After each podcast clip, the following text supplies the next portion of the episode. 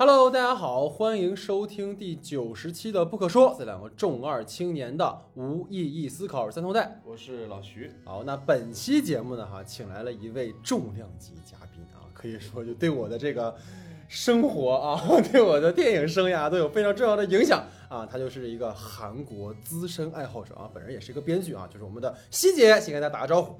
嗨，大家好，这是戴老师节目的一个粉丝啊，也是一个资深的韩剧的一个爱好者嗯嗯啊。找希姐来是因为也是希姐看了《一生生活》嘛，所以想跟她一起聊一聊。然后其实也蛮好奇，你有没有最喜欢的韩剧，或者说让你印象很深的、入坑的那种也行。呃，我对春夜的那个导演的所有的作品啊都比较关注，嗯，对他，他比较特别，然后我对他的所有的这个剧集都非常关注，然后嗯，也看了一些，我觉嗯得他非常棒。所以非常感谢啊，西姐的参与。然后我们接下来好好聊聊这个剧。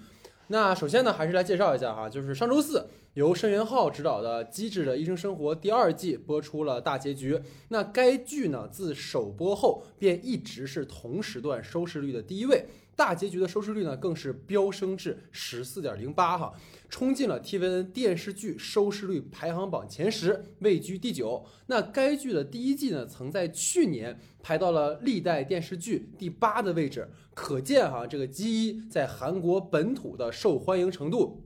那本剧呢，原计划拍摄三季，但根据剧组目前公布的消息呢，短期内应该不会拍摄第三季了。且这个绿地啊，这个摄影棚已经拆除了，想来呢要等到这个九十九 S 的回归还有一段时间。不过呢，这个喜欢机一的朋友不要难过啊！这个申元浩 P.E 的好基友罗英熙罗 PD 啊，在机一剧集结束后呢，直接将五人组绑架到了深山中啊，录制了一个生活类的综艺。那看过罗 PD 出差十五夜的朋友，应该对郑少女酒后那个寂静中的呐喊的游戏啊，仍然记忆犹新。那这次罗 PD 又会想出什么样的幺蛾子呢？啊，一切答案就等到机智的山中生活的时候揭晓吧。那进入九十期的不可说哈，说来有些感慨，不过这个矫情的话我们留到一百期再说啊。那机一第一季呢，我们去年也做过长节目，那这也是我们不可说呢第一次做了一个剧集的两季内容。那毕竟呢，去年在这个疫情的背景下哈，能有这样一部如此温暖的剧集将大家团结在一起，真的对我们每个人来讲都有特殊的意义啊。那么闲话少叙，让我们赶紧进入到第二季的讨论。惯例呢，还是先来介绍一下剧集的基本信息。《机智的医生生活》第二季的导演是申元浩，他曾凭借《请回答一九八八》获得第五十二届韩国百想艺术大赏最佳导演奖。编剧呢，则是长期与申 PD 合作的李幼听。他去年呢，曾凭借《机智的医生生活》提名第五十六届韩国百想艺术大赏电视剧部门最佳剧本奖。主演方面呢，第一季的主演悉数回归，曹正奭饰演肝胆胰外科副教授李义俊。他曾凭借《极限逃生》提名四十届韩国电影青龙奖最佳男主角，五十六届百想艺术大赏电影类最佳男主角。刘演熙饰演小儿外科助理教授安正元，他曾凭借出演《阳光先生》提名五十五届百想艺术大赏电视类最佳男配角。郑敬浩饰演胸外科副教授金俊晚，他曾凭借出演《狼在远方》获得第十三届釜山电影节最佳新人奖。金大明饰演妇产科助理教授杨硕亨，他曾凭借出演《解冻》提名三十八届韩国电影青龙奖最佳男配角。田美都饰演神经外科副教授蔡颂华，他曾凭借出演《机智的医生生活》第一季提名第五十六届百想艺术大赏电视类最佳新人女演员奖。金海淑呢饰演安正元的母亲郑罗莎，她曾凭借出演《私道》获得第五十二届韩国电影大钟奖最佳女配角。金甲洙呢饰演绿地财团的这个理事长朱宗秀，她曾凭借出演《灰姑娘的姐姐》获得 KBS 演技大赏最优秀男演员奖。申贤斌呢饰演外科第三年住院医生张中天，他曾凭借出演《难兄难弟》获得第四十七届百想艺术大赏电影部门最佳新人女演员奖。安恩珍呢饰演妇产科第二年住院医生邱敏和，她在大热剧集《王国》《他人及地狱》当中都有精彩的出演。郭善英呢饰演李义俊的妹妹李义顺，她曾凭借《VIP》提名二零一九年的 SBS 演技大赏女子新人演技奖。那《季一》第二季的故事呢，接续上一季的结尾哈、这个义俊在和宋华表白之后，即将迎来宋华的答案。而迎来新的一年的绿地医院呢，也将开始新的医生的日常和职业生活。那么节目开始之前呢，还是希望大家能够多多关注我们的微信公众账号 “SD 的光影不污”。那最近上线的这个剧集很多哈，我们会陆续制作《性教育》第三季。黄东赫导演的《鱿鱼游戏》以及北影节的相关节目，欢迎大家持续关注。公众号的具体名称呢，请看节目下方的简介。另外呢，我们策划已久的 B 站新节目已经上架了，搜索框输入 “movie 便利店”就能找到我们的视频节目。而我们这期节目已经破了六万了哈，谢谢大家的支持啊！那第一期呢，我们就从花束般的恋爱聊起哈，还请大家帮忙多多关注并一键三连。那么下面进入到我们正式的讨论环节。好，那下面进入到我们的话题讨论环节啊。那我们第一个话题是这样的哈，就是我们已经看过了整个这两个季了哈，所以也好奇说两位对于这个。这一季和第一季有哪些异同点啊？包括创作上啊，然后包括导演的一些风格上啊，想听听二位的看法。我觉得从不同点开始聊起吧。嗯，就我其实觉得它从和第一季来言，从最直接的视听风格上，我觉得是有一个非常大的不同的。嗯，尤其是在医院的这种职业剧部分，其实在第一季里头是非常就是风格化的一种打光形式，包括我们所看到的很多在手术室里的情节也好啊，包括和病人之间交代的环节，都是一种偏向于可能更加像电影化的那种人物的阴影啊和轮廓表现的非。非常有张力的那种环节，但在这一季的时候，可能是由于制作团队的一个更换，包括可能我们对于更生活化戏份的一个理解，所以里面出现了很多我们看到比较平的一种打光方式，柔带引号，对，就很柔，就是没有了可能像我们之前看到的那种在职业剧部分非常就是有风格化的这种类型。其实我是觉得有在一定我的观感程度上，是一定程度上消解了那种就是可能是让我觉得在看职业剧部分是一个比较严肃的一个状态。当然了，可能就是那些很专业的，包括手术名词。啊，医学名词这种东西，该有还是还有的，对，就是我们可能不太了解，也反正也不懂，无法判断说，对他到底是是真专业还是不对。就我们自己基础上的一个感官上来说，我觉得可能消解了那部分的东西。是。然后还有一个不同点呢，就是在第一季里头，其实大部分的时候，包括铺下来很多九九 S 的这个线，其实是围绕着五个主要人物起来展开的。但是在这一季里头，其实是围绕着他们之间不同的人物，包括可能以呃这些病人们为一个最主要的一个呃一个线故事线来进行讨论的，反而就让我觉得。有的时候会很想看到关于九九 S 他们的剧情，但在这里头，他们仿佛成为了一个观察者的这样的一个身份。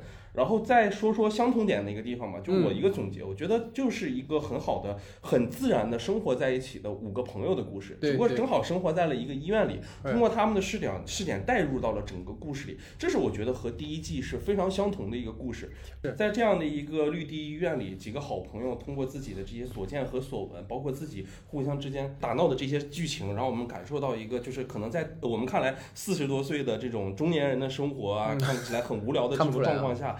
对，又有一个不同的全新的看法，就是我觉得申 PD，我们一直在讨论这样的一个他的作品里，包括请回答系列，包括机智的监狱生活、机智系列，都带给我们一种就是对生活需要抱有一种天真的态度。当然，这个天真也是不是说让我们什么都不思考，而是在生活之后，我们愿意在私下里自己和友情，呃，在友情和亲情之间之后，选择一种可能全新的态度去面对他们。就我觉得申 PD 对于我自己的意义来说也是这样，就是他至少能够提供给我们一个在生活或者是面对亲情的时候。一个方向，这种东西是我觉得贯彻一二季以来，包括整个机制系列，它都在提供或者是强调给我们的一个东西。我觉得这个东西是保留下来的。我觉得一二季的一个共同点。对，所以其实比说是天真，它更多可能是一种善良。你包括机制监狱生活，即使是都是坏人们进到了监狱，但其实他们有善良的一面嘛。对对，所以就这个部分，可能想听听希姐你怎么看待他的这个异同点。理由听哈，我觉得韩国可能以前有一个说法，就是说自秘密森林之后。韩国有两种这个剧集的走向，一个是秘密森林，一个是秘密森林之外。对对对 对，我也听过这个。然后我就觉得这个说法让我当时很迷，就是说，我后来我思考一下，其实我觉得应该换一个说法，就是说理由厅和理由厅之外的这些剧集，就是说他的这个他写的这些东西哈，包括他写的这个整个这一套下来哈，我们来看，其实他和其他的剧集是有很大区别的。就刚才呃老徐说过的那些。就是他非常的生活化，而且他特别，我觉得他心里边充满了就是那种荡漾那种爱意，特别温暖。我觉得这是他的一个特别好的一个地方哈。然后我觉得呢，他呢，其实在这个两季当中，我感觉他其实是有侧重点的。嗯嗯。第一季的侧重点，我觉得是安正元，对，就是就是这个这个人物，就是这是他的侧重点。对。然后呢？整个是围绕他，有人暗恋他，然后他要离开这个医院，对，他要去当神父，对，他是否最后能走哈？那个冬天的暗恋是否能够成功？对。那第二季是换了一个侧重点，因为这这一趴我们已经讲过了，对。第二趴呢，我们就讲，就是说李俊毅和那个蔡颂华他们俩的那个暗恋双向奔赴是否能够成功？对，哦，这是这两季最大的一个区别。嗯嗯。所以整体上就是在，呃，恋爱的悬念感上，其实第二季是低于第一季的。对对对。因为第一季就是是一个开启的状态，我们不知道他们到底，因为难度很大呀。所以冬天有一个梗嘛，冬天有一个梗在这里边是特别招人喜欢，就是战胜。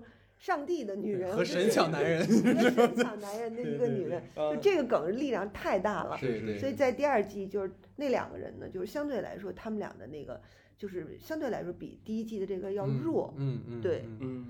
对，就是会给人感觉是他俩就该在一起。是是是。对他俩就该在一起，然后只是我们想看他俩是怎么在一起的。对。那这个悬念点呢，是低于上一季，他是如何战胜？就是这这这种信仰的这么一个他的点滴，但是也也也很也很好，就是，所以李幼听他是实际上我觉得是他他写东西和其他人写东西可能存在着。就是我们所说的生活层面的很大的一个不同点，我觉得，嗯，其实很明显感觉就是第一季结尾的时候，当你看到就是安正元和冬天在那个房间里面的那段，其实那个张力特别强，对对对，就你真的会，哎呀，好揪心，他俩会不会在一起哦？他会不会？他是会不会？但第二季你感觉这两个人就是。只是早一点和晚一点的事情，就你俩肯定会在一起。尤其是中段的时候，我那天跟老徐还说，他中段会给镜头特别多的那种，他俩在田间就是乡间溜达，嗯嗯嗯，就那种镜头，你说什么意思呢？就是他俩一定会在一起。包括中间有一集还专门找了那个。呃，监狱生活那个小迷糊那个演员嘛，他来干嘛呢？就是一个任务，就是告诉你，哎呀，其实你们都是互相喜欢的，你们不要装了，就是那种感觉。对，所以我觉得西姐这个点也说的特别准确哈。对，其实我接续一下二位讲啊，就是刚才其实老徐提到一个点，就是刚刚西姐也提到，就第一季它其实更多的还是一个开启的状态，它是一个五人组的一个群像，包括我们去年在做节目的时候，其实我们当时聊到就是五个人的科室。其实对应了他们五个人在整个他们这个关系里面的一个位置。你比如说，他宋华，他其实是一个神经外科，他其实大脑，大脑是整个这个组织的一个灵魂。所以你包括在整个第一季里，他叫美都和法拉索，嗯，所以他其实是这个是他宋华嘛，就他们他们这个是最重要的一个人物。对，所以你看，包括后面，但第二季你发现就是他的故事不仅集中于五人组，他拓展到了很多这种，包括老徐刚才提到这个患者，包括其实我觉得第二季的一个核心是新人医生。他有一集专门就是就是新人实习医生们的困境嘛，大概是这样的一个问题。所以包括你看整个第二季第一集上来的一个开场，第一季的开场上来其实是呃大明和那个就是美都他们俩在那个家里聊天儿，然后这时候突然有一个电狗叭倒了，然后。特别好，就那开场做的，对，好。对，然后第二季你看他一上来，其实就是接续第一季的结尾，其实是从邱敏和秋秋的那个视角讲的，就是他在等啊，我跟这个硕恒要约会了，哎呦，我这个心里啊那种那种感觉。所以其实你从他一上来这个试点选择，你就能发现他其实更多的是围绕着这些在第一季里面的支线人物展开的。这个是我觉得他第二季里做的一个很有意思的地方。你包括第一季里面那个，我跟老徐总是记不住他的女剧细节，就他里面，因为第二第一季有一个大哥，他把那个。犯那个病人的那个头给剃光了，对对，有一个助手，然后 就特别对搞笑。他在第二季里其实也有很多的戏份，是对，所以你看发现这种角色，其实第一季里你几乎没有什么印象。你包括冬天在第二季里面也有，就是说因为手术的时候让患者大出血了，然后很自责。然后再有比如说第一季里面那个红道。就是那那那两个吉祥物，那两个小孩儿，他还有一个戏，我觉得特别好，就是他给那个病人插管儿时候，把两个管儿都插鼻子里了，然后大哥呼吸不了了。其实我觉得这个都是可能编剧在整个第二季里做了一个非常好的选择，因为就是九十九 S 这五个人人气虽然很高，但是刚才西姐你也提到，就是他第一季里面其实安正元的线已经说完了，嗯说白了，整个第一季里面这五个人的事儿都说差不多了。对，硕亨的事儿，其实在第一季里，我记得应该第三季、第四季，他跟他妈那个事儿，他为什么是妈宝也讲清楚了。嗯。所以，如果第二季里你还执迷于说讲他们的故事，其实发展这个空间其实不够了。所以你看第二季里，我觉得更多的是有一种给他注入活力的一个一个新的一些东西。你包括我们看到它里面提到，就是在实习医生那集说，呃，哎呀，你们这些教授以前是怎么样？他就给了一些教授们过去的镜头嘛，对，包括给了一个易俊那个正式书那个那个发型，就是那就那个东方神起似的那种发型，零零年对零零年那种发型，就这个其实是让我觉得还挺特别的。然后其实可能也跟二位想聊聊，就是关于这个医疗剧本身的问题，因为其实它本质上来它还是一个职业剧嘛，就是相较于第一季的话，其实我觉得这一季哈，就是他医患的这个矛盾其实被强化了。就是第一季的时候，其实你很少看到这种蛮横的家属，但这一季里其实出现了很多。你包括一开始看着宋华说：“哎呀，你太年轻了吧？”那个，哎，宋华，那个宋华教授在哪儿呢？就那个人，他其实就是第一季里，其实你几乎没有看到这样的人存在。然后你包括就是有一个呃妇女同时住院，然后那个打针的时候有淤青嘛，有一个哥哥，他也是就是特别的这种，哎，你能不能行啊那种感觉，就是一种很不信任的状态。包括有一集的预告里就直接有一个患者是在大喊大叫吧，说，哎，你们这怎么回事啊那种，就这些其实都是我觉得在过去没有了。包括刚才其实我跟老徐你提到说鸡的特点是善。但是我觉得他这一季里也不回避这个阴暗面的部分，所以我也蛮好奇，就是二位对于他从医疗剧角度来看，你从一二季有没有什么觉得有有不同的地方，或者是什么？对，其实给我印象很深的是一对儿，就是当时因为那个器官移植，小孩器官移植，啊，对对对对，就是那一段戏，其实我觉得还是很有就是冲击，是有代表性的一场戏吧。是是，就至少是这个戏，如果其实说说白难听一点，嗯，其实就是这个事儿败到最后时候变成会变成一个医闹事件，就是他一定会因为对我家小孩本来排在前面，然后没有器官移植。是这件事情会发生一个很不好的一个现象，但是我觉得就是基于它的切入点也很好，它是其实通过了一个患者之间的一个互相自救，互助，从从而实现了一种就是我们看起来的一个和谐的一个景象。这个其实我觉得很多时候这是非常真实的一件事，就一定是有过大量的这种就是调查或者是现实事件的这种了解才能发现这种事。其实这件事情里面医生并没有付出任何责任，就是付付出任何事情，我只是给你陈述一个现实，就是我们现在这个器官你儿子没法用，就是他。可能太大或者太小，就给你陈述一些客观条件。但真正的主观上，能不能有一个人去体谅你？是一个，比如说我们是一个病友家属，然后我们怎么样在一起的生活里头，慢慢实现一种就是小红花式的送一个小红花式的那种，对吧？互助会、互助会的那种关系，就这种这种家属式关系，反而是在这里能够被呈现出来，带给我们的时候，很多时候就会。能让我们去减轻这种医患关系的这种呈现，反而实现一种就是大家自己去实现一种互助的一种状态。当然了，就是再回到整个医疗剧本身，就是我觉得它提供了我们一个很好的一个视角。然后再回到就是我们可能说医生和这些病人之间，其实就是每个人在这个医生和医患者之间都会产生一种很难实现一种就是和理理解的一种状态。就像我们其实平时看病也会出现这种状态，但可能 那个深有深有深有体会。但是我们就是真的去。看这个剧的时候，很多时候其实给了我们一种特别理想化的一种呈现。对，觉得的医生应该会是什么样？就是对，和平时去医疗的时候差别太大了，是有点不太一样的。就是李编剧肯定没来咱这儿，就是采过景，他要来这咱采风八成，都跟你讲，不可能是这样的。但但是 就是确实是不，也不是说美化，就是韩国的，就是医疗的，有的时候就确实还是挺重要的。哦，这个其实老徐可以对对，因为我就我们学校就是在一个巨大的医院旁边，然后我们每次就是下课的时候就会看着那个医院，就是去可能抽烟，就是正对着那个地方，然后看很多医疗车就会进那个地方。然后他那个挂着一个非常大的一个横幅，就挂在那个墙上面，说他们是那个韩国问诊满意度前三的医院。就这个对于一个呃医院来讲的排名要求是特别高。他也没有说我的肿瘤排名是整个全国前一、前三或者这样。他他说的是医者患者满意度、问诊满意度。就我觉得他们可能对于这个职业这件事情的要求，可能还是就是可能会更高一些。就是觉得跟患者之间能不能形成一个非常良好的沟通，这件事情还是很好的。当然，其实也有很那个很很有趣一件事，就是我们在。就是平时在那个吸烟点儿，就是正对着医院，我们共用一个吸烟点儿。你们抽着烟，那边就着人，就着人嘛。然后就是很很有很有意思的就是有一些病人，他们会就是推着输液的那个车出来抽烟，因为他不能在楼道里抽。然后他们很逗的就是，他们那个小车上会挂着不准饮酒、不准吸烟，抽烟。就其实患者之间，患者也会出现很多就是不可能服从，哎呀，就是医生医生的规则啊，或者这样的。但是出现问题的时候，你要去责怪医生啊，觉得你到了病危时刻，但医生在那个时刻还是会选择去救你。其实这是。一个非常模糊，或者是我们所说的医疗剧之间存在着一个很有趣的一个环节。但如果能就是对这一部分会有更好的呈现的话，其实我会觉得非常。其实这一季里有嘛？就是那个爸爸，他其实就是好像孩子给他移植器官时候，他还是就是抽烟喝酒。对对对对。然后义军就问他：“你是不是又又又喝了？作息不对了？”其实西姐有一个点是老徐这次给我了一个启发，因为你没有发现，在这个剧里面。没有人会因为钱的事儿很惆怅。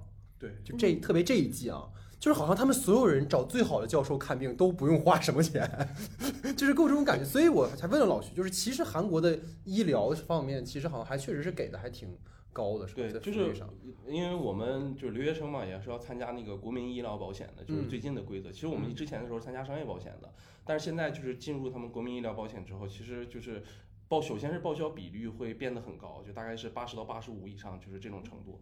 然后就是你去了之后，比如说你这一年你没有因为病然后进医院，但是有一个医保的份额在，你可以去包括洗牙呀，然后做一些身体的保健保养啊，还有体检什么都可以从国民医疗保险里扣。就是这个呃保报保险的这个程度还是挺高的，就福利待遇还是还是蛮高的。然后再回到这个剧本身吧，其实我也觉得这个问题，就因为第一季的时候，我也觉得很重要的一件事就就是那个庭院他创造的那个长腿叔叔的。先生的那个那个基金会，其实那个东西是一个很重要的一个存在，它至少帮助了很多，包括是小孩也好，困难的小孩也好，还有那些就是因故就是没有医疗保险的外国人，里面也展现过，就这些可能弱相对于在韩国来说的弱势群体，你们对他就是形成了一个怎么样的一个帮助也好啊，或者是看护也好，再包括其实，在第一季里头，就是哪怕说是更有钱一点，就是 VIP 他们有一个专门的 VIP 病房，就这种两极化的趋势，就能给你一个非常好的在纵向上的一个展示。嗯，每平均呃，就是大概我们什么样的一个阶阶级的一个病人来到这里之后，会有一个什么样的态度，或者是一个怎么样的一个一个方法吧。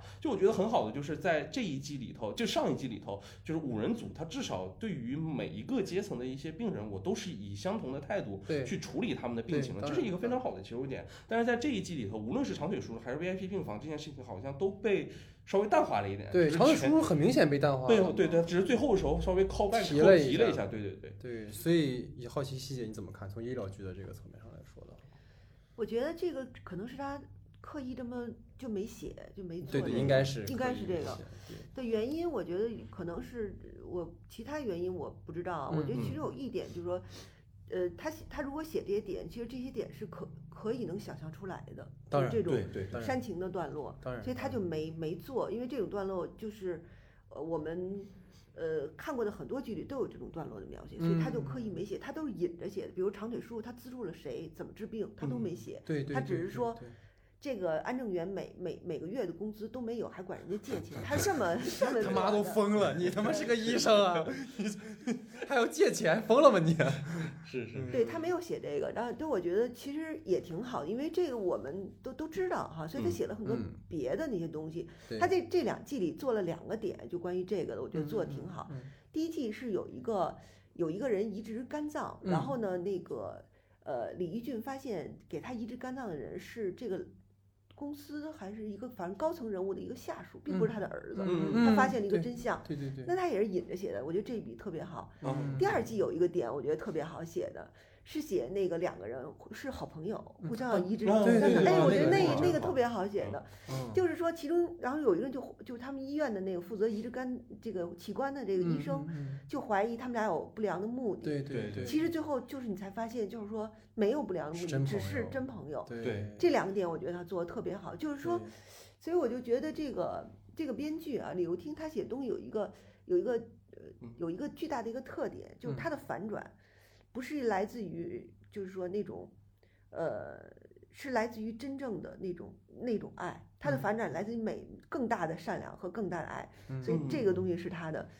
就是他每每一季反的这个东西的一个很好的，所以他我觉得他是刻意不写那些东西。嗯，确实是刚刚说那个，我印象其实挺深。对啊，就是他们查到最后，你都感觉好像不对劲儿了。对对，就是他不停在放出一些小钩子，对，让你感觉好像他他妈他俩有他俩有点问题。对，他婚礼没参加，包括你俩的这个财财产的这个这个东西差距啊，这个那个排列的太妙了，我觉得。然后。当他扔出来的时候，就他那两个人就是是一对真朋友的时候，那我觉得那太让人感动了。而且那个落点太大了，还是就是说真正的朋友才会帮你去管那个钱的那个事对呀，所以没有拍到他。哇，哎呀，我觉得当那一点出来的时候，我觉得李幼丁的那个力量啊，就是他剧作的那种力量，写东西那种力量，就在后面就是那种后劲爆发，后劲很大。对。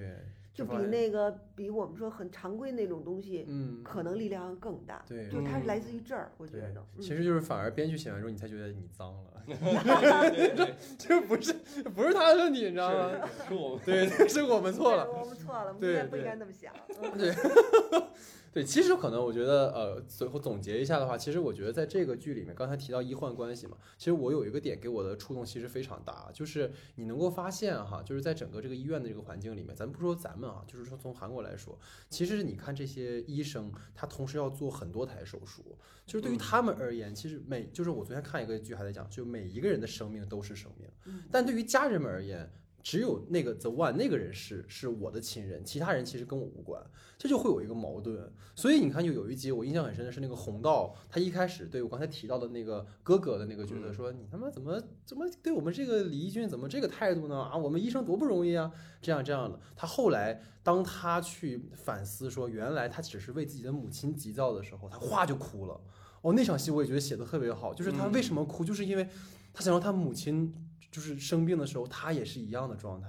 为什么当我有一天变成医生的时候，我反而无法理解当时的我自己了？就这一季里有特别多这种关系置换所带来的一种一种关联性，就是包括就是现在我们也提到说，你看在现在这个互联网环境，其实越来越的极端啊、敏感啊这样的。但是其实我们有时候还是应该争取一种，可能我们不要有那个屏障的交流嘛。就像红道一样，他如果是是医生的时候，我就不理解病人；我是病人的时候就不理解医生。但觉得这个地方其实，我觉得编剧是有意在做，就是说你无论在哪个位置，你都应该不要有那层屏障去看待任何一个人，把人去当成人去看，否则的话，这个就对每个人都不好。所以我觉得这个是这个我在这个意义上吧，我觉得它比较好的一个地方。然后最后的话，可能我必须要补充，就是在这个剧里面让我有一个点，后面我还会聊，就关于死亡这件事情。因为生死其实是这个剧里一个很重要的点，就包括我觉得整个这一季有一个很重要的点，就是说你在呈现医生对于死亡的态度，就是你看他们作为职业医生，他们见惯了死亡，但是当他们面对家人的时候，面对他们的伴侣的时候，他们的态度又会变成普通人。对对对，这个是这一季里写的非常非常多的一件事。我想跟就二位分享一个事儿，是因为大家知道去年新冠疫情发生了嘛。然后我有个朋友，他是在我大连老家，他是做那个麻醉医生的。然后他的老婆，他们已经结婚了，他老婆也是医生。然后他老婆在去年疫情的时候就想要去支援武汉，对。然后他作为医生，作为麻醉科医生，你想麻醉科医生其实是最直接接触死亡的，他每开始都基本都要跟，无论你是什么手术。然后他就坚决的反对。就理论上来讲，咱们如果从官方视野来讲，也是应该去援助的。但是你作为他个人来讲，他就跟他老婆吵了三天三夜，对，最后由于是一些个人原因，就是他就没去成嘛。但是就是你能够看到他当时跟我复述这个事情的态度的时候，因为我问了他两个问题，我第一我说，呃，因为你你作为医生你怎么看待死亡这件事情？因为可能对于我们现在这个年龄来讲，可能对这个事情是特别的在思考的。他讲的特别的云淡风轻，就是哎呀，见惯了嘛。有时候你看家属这样，家属那样。然后我说，那你去年疫情的时候有没有就是去支援啊之类的？他就说，嗯，去年的时候我没有，但我老婆当时吵了很很大的架，她绝对不能去。就是这个是让我就是感触特别特别深的，就是你会发现这个其实跟这个剧里是很像的。你包括这个剧里面第二季里面，冬天的母亲被他爸爸就是家暴住院也好啊，然后包括罗莎。阿尔兹海默可能疑似入院也好，包括易俊生日当天，然后被被砸入院，就这些其实都在告诉我们去重新理解这种生命的意义嘛。但是有一个事儿，我一定要二跟二位吐槽，刚才我们有点沉重了哈。你们有发现一个问题？这一季里面所有情侣之间感情升温都是因为一场病。嗯。这是我特别不满意的地方，对，所以我们后面后面再聊啊，就是后面再聊啊，所以大概就是呃整个吧，这个第二第二季哈和第一季的一个比较的一个问题。那么接下来呢，我们进入到我们的第二个话题啊，就是关于这个剧有没有什么难忘的场面啊？就我们其实每次讨论剧集的时候都会讨论到这个点，有没有说你觉得看完之后回想起来还是那种我们刚才说的后劲儿很大 那种感觉？第二季因为。就是有点散，所以可能 场面也有点散。对对对，我的记忆点是是很奇特的，一两个记忆点。嗯，一个是第七第七集的时候，那个李一俊和宋华去吃饭，嗯，然后一路上他就是一场小戏，然后遇到了医院里的服务人员啊。直升机的机长，然后还有眼镜店的全都认识。对，然后李一俊呢，就是社交小王子，和每个人去交谈啊，然后那他特别的那个开心那个。嗯。还有一个点呢，是第十二集中间还有一集，那个硕亨在听那个舞曲，然后这个李李 进来以后，他也有阴影这个事儿。对对，然后就说你。你在干嘛？然后说你猜这是什么音乐？然后他说大学英语听力测试 开始了。我就觉得这这两段我印象特别。其实第一季里也有一个同样的嘛，对对对，播报地铁，太好笑。对他他扔出来这两个点呢，我觉得特别有意思。我有有意思在哪儿呢？我觉得就是说。这李玉俊他跟不熟悉人和熟悉人的态度是两种。对，他对这个不熟悉人，他就像那个春风一样特别温暖。对，然后他对那个熟悉的人的人，人就说好讨厌，这人是个疯子。就是写他这个人，就是说他他是他有两面，但他这两面性都很可爱，都是好的，都是好的。嗯。然后我看完了以后，我对这两个点印象特别深。嗯。但我又引发了我的另外一个思考：哎，这么好的一个男的，他们医院里怎么没有女医生喜欢他？对，是。我特别奇怪，对，安正营都被人瞄上了呢，都瞄过，对，都瞄过，都瞄过，就他没被瞄过，为啥呢？然后我就因为太完美，没有，因为他其实铺垫过一个事儿，不知道您记不记得？第一季里，我我最我觉得最好笑的一场戏就是易俊和那个宇宙在一个夜店的门口。然后，他接对宇宙问，然后宇都那个那个义军特别的那种情绪很激动，说你你知道这个地方对爸爸来说意味着什么吗？然后不就背景开始放《请回答一九八八》那个音乐了？就他以前可能是一个比较浪浪子，他和俊婉以前都是那个都是浪子，所以可能是这种感觉啊。我的话也是挺奇怪的一个点，我是最难忘的一个是当时张皮弟出来的那个。对 太过分了那个。对你不是姓罗，我姓张，我姓张皮，就是这个这个。首先这个小梗反转就很有意思。对，然后我是觉得那个是真的就是破次元了。为什么？就是因为就是张皮弟一出来之后，那个背景音一下子就变成《西游记》的那个主题，那个噔噔噔噔噔噔。对，那个那个东西让我觉得很好。而且其实有两次就是这种破次元壁的一个。对，一次就是张皮弟出来这个，然后还有一个就是也是申皮弟的剧啊，不是申申元浩的一个剧，是一九就一九九四，请回答里面啊，你说当时那个喝。那个喝那个郁金就喝咖啡，然后他把它换成游戏里那个郁金鱼汁，那个那个巨巨苦巨酸的那个汁，然后他噗全喷出来，然后他本来是开那个民宿的嘛，然后给他撵出去了嘛，就那段戏我都记得很深。就我就觉得我的点有点奇怪，原因就是因为我觉得首先就是其实申元浩和罗 PD 他们都是同一批，就是在对一家出来的，在 TVN 做综艺的，然后包括刚开始的时候，申元浩其实也用过一段时间罗 PD 作为他的一段时间，就刚开始的时候的一个编剧嘛，所以其实两个人的就是感。情其实是非常深厚的，然后愿意在这种时候去用它，其实我觉得也是映射到现实里头，可能申 PD 对于自己身边的朋友的这种态度，对，就是首先都是一个很好的，然后大家一起可以去呃去发挥一下自己的特长，因为呢，罗 PD 他是演技戏剧班出身，不能说演技班出身，他是戏剧班出身，表演科的，然后然后就申 PD 一直在后面吐槽他，他说他居然是戏剧科出身的，就是那种每一次一表演之前会跟大家说，大家我要开始表演的那种那种人，对，他说那种人。根本就不叫演员，然后就可以看到易俊在背后吐槽的时候也说是，就可能就是。导演非常喜欢的就是那种更自然、更生活的一种表演状态。对，但是他选择让罗 PD 来的时候，可能就是看上了他那份声色和那种戏剧的感觉。对，这样我觉得这是一种很无厘头的东西，就我对这个印象还是蛮深刻的。对对。然后再有一个就是我对这个第二季整季里头很有印象深刻的一个点是什么？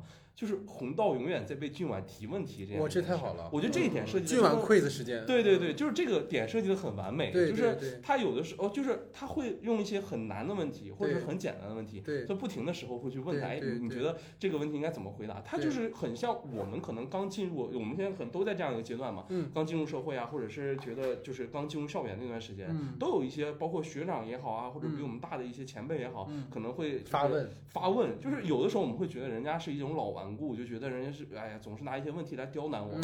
但是我觉得俊晚他其实把握到一个很好的一个分寸，对这个东西会。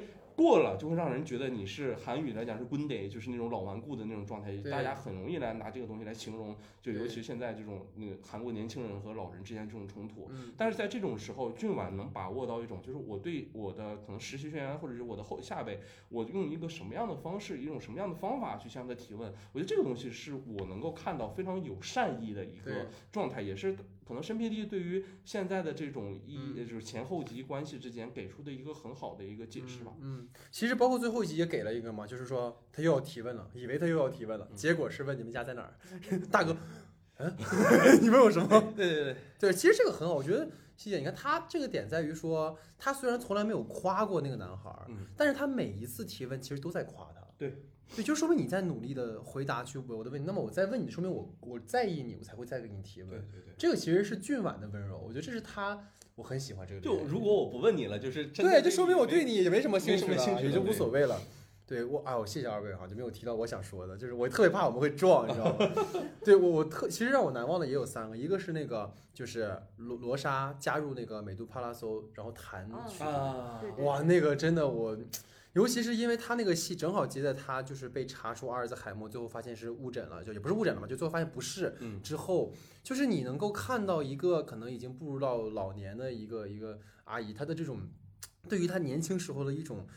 某种意义上的一种回望，然后又有一种好像实现了过去，因为其实他有一个隐设定是，他其实家里有好多孩五六个孩子，而且他爸爸其实也是一个那种，就是说韩国传统式那种男权式的那种，可能一直在外面工作，所以他肯定为了家里人，其实放弃了很多东西。嗯，所以最后他又以这样的方式去弹奏的时候，真的会觉得是一个可能青春时期未完成的梦，在老年的时候实现了一种感觉。嗯，尤其是我觉得不知道二位有没有看，就是我特别喜欢看他每一集结束之后，B 站。还有哪儿都会有那种花絮，那一集的花絮我真的就是我整个人就泪崩到不行，因为他就是呃每就是他演演奏完之后，那个阿姨她起来之后抱着郑源哭了好久，就这抱着演戏其实是对对对，因为就是他有就是那种情绪，他不是在表演那个角色，你觉得那一刻，包括整个他们那次演奏里，所有人其实都是他们自己。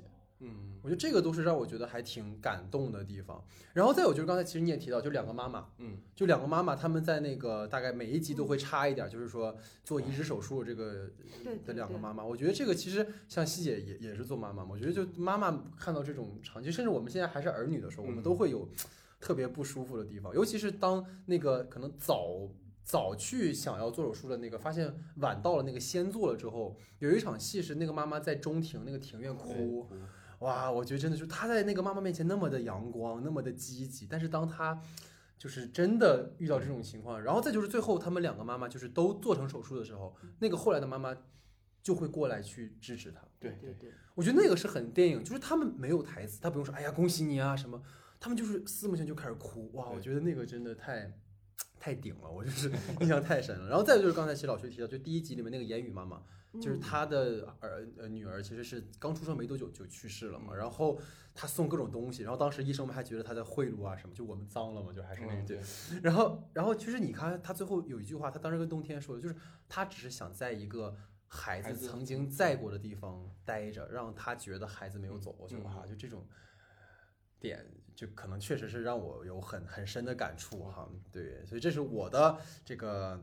难忘瞬间，嗯，那么下面进入到这个剧哈，就是因为我当时几乎每一集是我跟我朋友一起在这个线上连线看的，所以每次看到接下来这个部分呢，要不然就是啊，要不然就是哈哈哈哈哈这种，所以想听听二位哈在第二季的这种高甜和高虐评选。那我们先是高甜吧。他这一季的高甜段落实际上。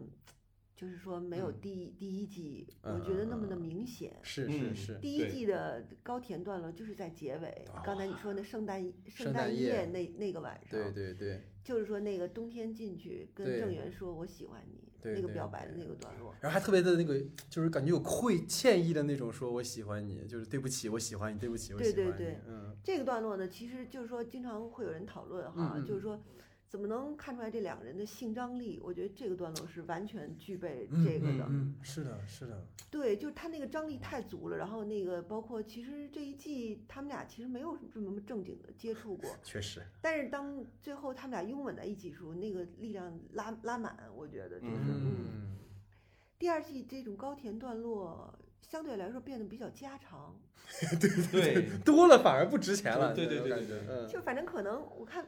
我自己没没有觉得哪个段落特别的甜啊，只是觉得，呃，就是三个人宇宙和，呃宋华还有那个易俊去野餐啊，就那个就算是一个甜的，嗯，但那没有什么张力，因为我们都知那是一家三口，我觉得那个 对，确实是 那个比较日常，但是也也还挺好的，嗯嗯嗯，明白，就是其实相较于第一季到结尾那个铺垫的那种甜，其实第二季就确实是。感觉每一集都给你点甜，嗯嗯，对，它是循序渐进的，然后水到渠成的，然后我们都能理解的，所以它也有拥吻镜头，就是在汽车里，宋华回应了那个李俊的表白，他们那当然那场我觉得拍的非常好，对，那场拍的很好，很好，嗯，对，很好，非常的唯美，然后也有韩国电影当中那种下雨啊，嗯，然后那个车内景啊，对，然后比镜头对特写那种大镜头哈，但是就是因为他张力。他是在提前已经放出来一部分了，所以你到那个段落的时候，你只能说啊，恭喜你们！对 对啊，是有这种感觉，是是是，对你们终于那个终于那个表白了，所以他张力就没有就是那么爆发，但是也是很好的高甜段落吧。其实那个段落，我觉得西姐说，如果把那个段落放在其实第一季的结尾的时候。那个张力很强，真的很强。我当时看到第一季就是最后一集的前一集的那个预告的时候，不就是宋华当时在一个阳台嘛，他一回头呀，我当时，哦，要怎么样？对对对。然后最后一集他们两个人站在那个地方，就也是一个类似于这种这种全景镜头嘛，两人一站各站一边，然后窗户把他们隔开了，就类似于像寄生虫那种嘛，窗户给他们隔开了。哦，他们要干嘛？他们要干嘛？结果让我们等了一年。其实第二季上来，其实很多人不满意。对我他妈等了一年，结果一上来你就跟我说个，我们还是当朋友吧，就是特别的。而且那个时候，其实我们知道他就是为了故意让他们这一季再有一个。一整季的这个趴，就其实会有一点意料之中的感觉。甜的部分就是刚开始的时候，就是那个宋华，其实也是回到哪个，就是宋华不是一直要往返树草和首尔之间嘛？对对对对对。对，然后其实那个时候易俊是蛮想跟他一起去的。对。但是易俊选择了一个很好玩的方法，就是他买了两杯咖啡放在他车上。对。一杯是浓的，然后一杯是正常的咖啡。对就这种，他觉得他其实他那因为那时候刚说完我们做朋友嘛，对吧？就是那个时候他觉得他如果再陪他去，可能会影响两个人之间的平衡。对，就让会觉得他有负担。对。但他选。择了用一种这种好方式，哎，你做了一晚上手术，然后要回树草，那我选择买两杯咖啡放在你那个，就我觉得这是一个很细心、很贴心的这种绅士的这样的一个过程。对，这也可能就是站在一个女性角度，希望男性做出来的事儿，不是很普通且自信的。就是说，哎，我送你去，就是不要这种这种东西，对，不要那么自以为是。对对对，不要那么自以为是。我觉得这个环节就是很能戳我啊，我就觉得也审视一下自己。然后第二个呢，就是 嗯，很好玩，就是那个周岩对安周岩的时候，他去查那小孩的病房的时候，嗯，然后这就大家。就在旁边讨论嘛，然后他说，就那个小孩问他，就是说接受，就是啊，他说了一个这样的话，他说所有接受那个我的治疗的孩子都是我的孩子。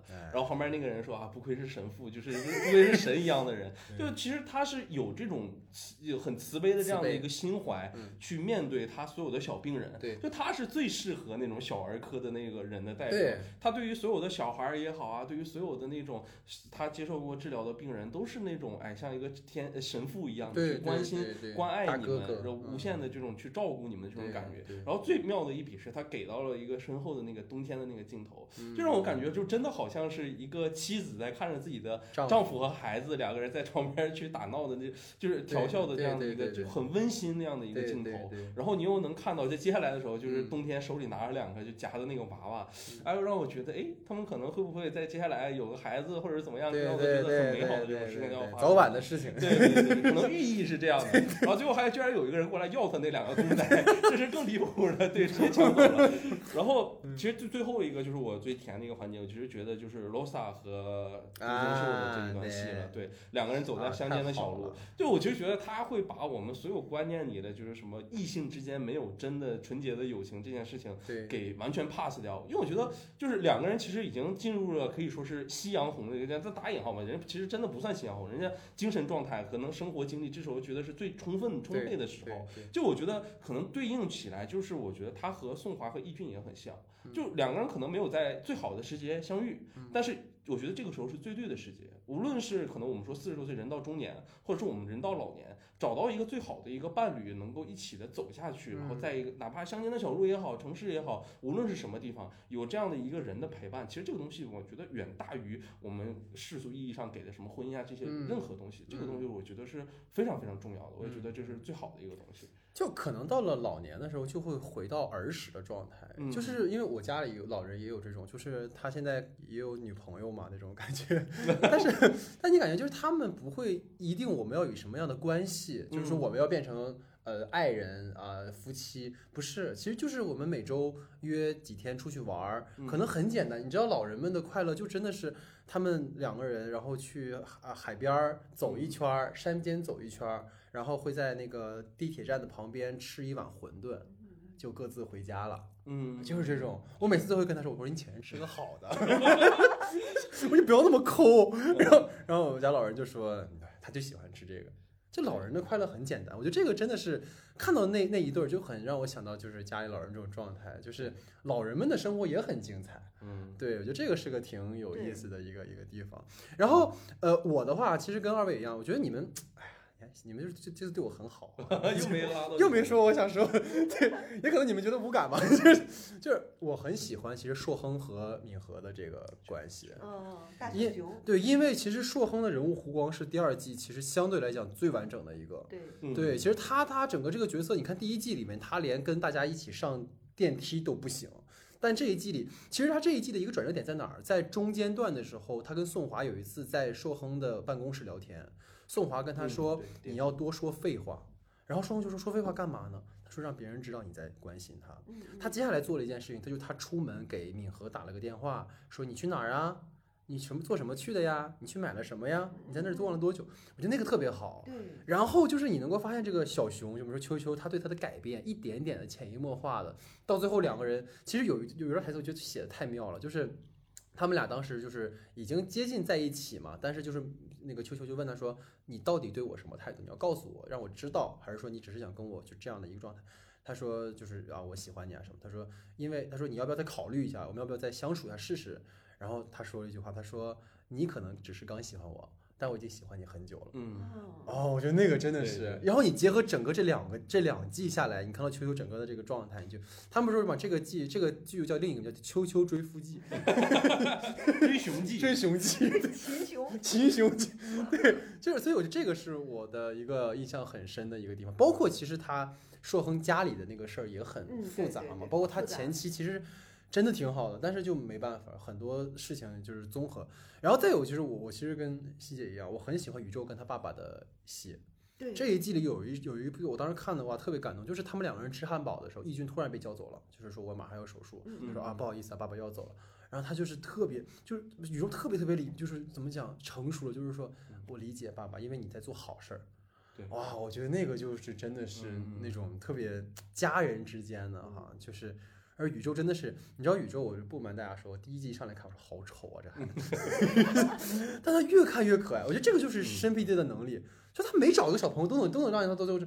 因为去年我不知道谢谢您关不关注，就是那个釜山电影节嘛，嗯，还是哪个电影节的时候，因为当时赶上韩国疫情特别严重，就找了宇宙的那个小孩儿，还有几个小朋友一起唱一首歌，嗯，然后背景滚的是电影，就是所有的电影。就是孩子们，然后疫情之下的希望的这种这种生命力的东西啊，我觉得那个是，然后他还切了几个那个易俊的就正式书的镜头，嗯，那种看儿子的那种表情，哎呦，太欣慰了那种感觉，所以这个印象还是挺深的。所以我们刚才聊这个高甜段落哈，那么接下来就是进入到这个高虐段落。其实我觉得这个季里最虐的也不用说别的了吧，这一定就是俊婉和对，完了我又要哭了，小姐的线吧，其实。当然了，他虐是很虐，但是我觉得我可能不满的地方也是在这，但后面可以去回头再说。对，回头再说。但是就是最最虐的可能就是我点不太一样，我是觉得两个人在那个客车上的那段是最最最让我难受的。对对，后面了。他俩其实，在就是异地恋的时候，那个那种去对的那个。环节就一直对不上的那种状态，到我觉得还不太虐，就是可能他找了个借口说我有男朋友或者怎么样，这个还好。其实我觉得就是在最后的时候，两个人因为可能易俊的这个一个移动操作，对吧？嗯，让两个人坐到一起，然后看到了一个 偶遇之后，其实那个感觉很心酸的。一个人在坐在车前，一个人坐在车后，都看到了。对对对，就都知道了，也知道我们都在一辆车上，然后往前走。这个这个车在动，其实两个人的心也在动，就是所有的那种感情变化全部融入在了这样的一个大巴身上，我就觉得这个东西其实非常奇妙吧。就是我觉得，可能对于很多有异地经历的人，或者是很难受的人来说，别哭，老徐，别经历过的人，就是就是就是真的看到了又没有办法去是是表述自己的情感的时候，其实会让人更不舒服。别哭，别哭，别哭。老徐这，你看在韩国那么多年，人是是是吧？我懂，我懂。这一季我觉得他的虐点都比较常规化。嗯嗯，明白明白。所以就是说他，对我觉得这刚才那个是个虐点，应该是公认的一个虐点。对对对对对。那那个虐点，它其实铺垫的，我觉得稍微有一点儿，就是不是太让人感觉太舒服。可能高虐点就是呃，李李一俊是否受伤。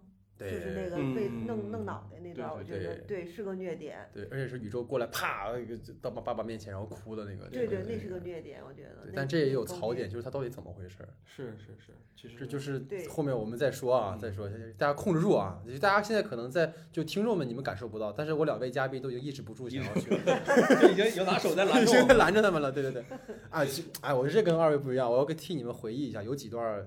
也可能我泪点低，可能是因为我就是可能是学电影吧，我觉得有时候其实会特别的感性啊。一个其实是不是老徐那段，我往前倒一点，就是易顺坐在易俊的车上，他刚回国，在停车场那个停车场那段下着小雨，然后然后俊晚从远处下车，他看到这是易俊的车了，嗯，就是这个是一个特别好的一个信息的一个不对等嘛，因为俊晚的对面以为就是哥们儿的车，他来看一眼，但是那个。易顺在里面已经泣不成声了，哦，那个对我来讲张力特别强，而且那个那段非常视觉化，对，很视觉化，特别视觉化，就是对面是那种哎，很干干干嘛呢？这傻子，然后这边是哇，就太多的情绪，我想跟你去，对对对。对，其实他完全可以下车冲过去抱的，但他就不能去那种感觉，我觉得这个是让我特别特别。戳到我的一点，来来了个电话就走了。对，然后然后 没不是电话，那谁来了？那个那个都才学来了。才对对对，才学来说，哎，走走走走走，太坏了那个。然后这是第一个，然后再有第二个，其实我觉得二位可能是有点那点，就是医院的那个保镖。哦，那个他那个很久没见的妈妈，然后突然就是我那么多年没见到你，我见到你的时候是医生告诉我他要做遗体捐献。对，哇，那个就是让我也特别，因为也可能就很多时候我觉得。我们经常如果聊聊说说拉康，他讲到说，其实你看任何东西都是镜像，你在看你自己。其实有时候看很多剧的时候，你因为这种医疗剧，你总会看到自己的一些故事。像我家里也有，就是老人们也有时候做遗体捐献的，对，但是就不一样，因为他们是一直在一起嘛，所以遗体捐献其实你也能看到，就是家里人其实很难过。但这种其实他会更更难过，因为你到最后可能你都没有一个单独去。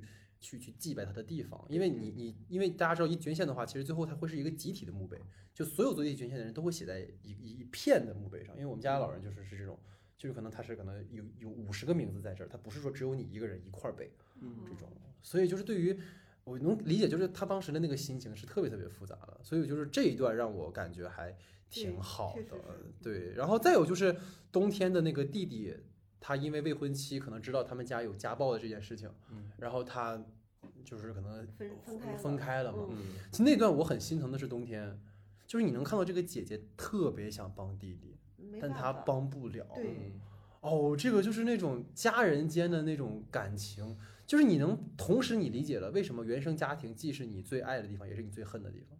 就是他他既想帮弟弟，因为他是一个至亲的爱，但是父亲的伤害又是至深的。就这个是让我也觉得特别的虐心的地方，对对。然后最后一个是，你们俩可能不太理解我，就是，就这个戏有一个爆笑点，你们都没有提，嗯，就是对，就是程东义去客串的时候，就程东义叔不是演那个那个罗莎的大儿子吗？他那集不是去他们家去浇花玩吗？浇花那个，对那个那一集，就是首先肯定程叔演的特别的好，但我有一个泪点的地方。就是你看到一个年近七十的六十多岁的一个老人，他那么肆无忌惮的喊着妈妈，嗯，哦，我觉得那个是让我特别，对，就是很奇怪。我当时看的时候，因为他既是神父。